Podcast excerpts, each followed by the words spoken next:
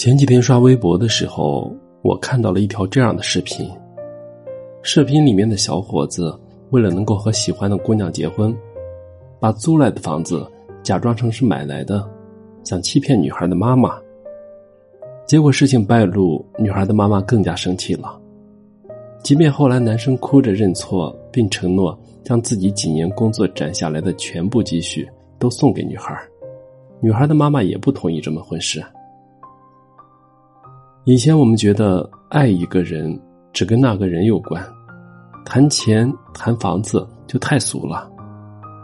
可是越长大越发现，只聊爱的感情几乎是不存在的。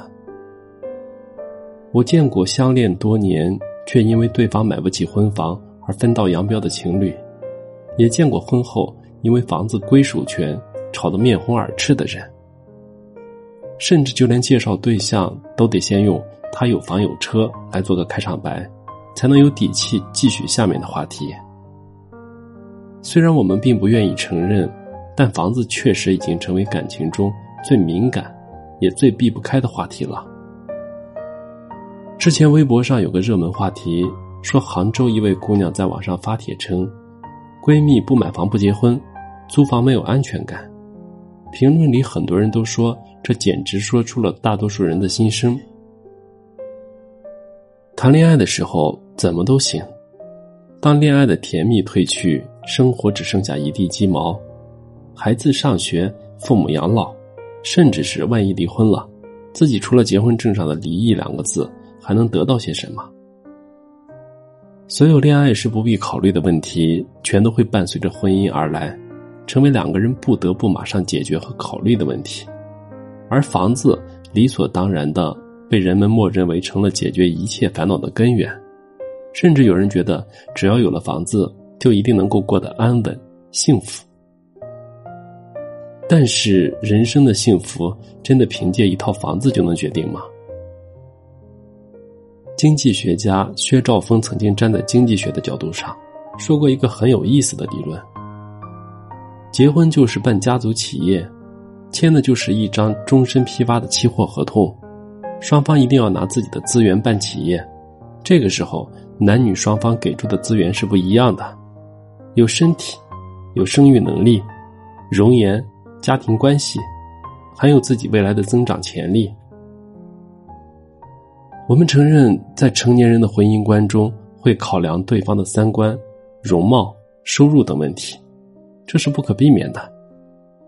可是，爱情毕竟不是生意。人的幸福程度也从来不是凭借这些就能衡量的。我记得之前包贝尔和包文倩在综艺节目中重回当年出租屋的片段，这感动了无数人。在所有人都感慨包文倩押对宝的时候，有一条微博评论让我至今印象深刻。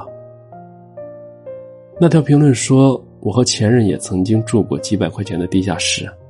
但是很遗憾。”我没有能够陪他熬过人生最艰难的时候，所以现在我也没有资格与他分享成功，甚至没有资格与他回忆当年。倘若当年包文倩也在包贝尔人生低谷的时候逼着他买房，那么他们之间应该会像评论里那样，只剩下遗憾。所以说，房子、收入等问题只是爱情中的一个参考标准，而不是必要条件。如果经济条件允许。能够拥有属于你们两个人的家，当然是最好的。但如果明明相爱，明明知道对方有困难，却仍然丝毫不肯动摇的把买房作为婚姻幸福的唯一考量标准，甚至不惜为此错过那个深爱的人，就真的太不值得了。能给人幸福感和安全感的，从来都不是那座冷冰冰的房子，而是那个知冷知热、会心疼你的委屈。会在乎你的情绪的人，我们都应该明白，太过于精打细算的爱情不叫爱情。关于婚姻要不要买房这个问题，归根结底就不是房子的事儿，而是你身边的那个人，他到底是不是真的做好了承担两个人未来的打算？房子虽然不等同于幸福，但是对很多女生来说，房子的意义。就是家，就是安全感。如果有一个傻姑娘愿意不顾一切，用余生的全部安全感赌你一个不确定的未来，也请你一定要努力的给她一个家，给她一份安全感。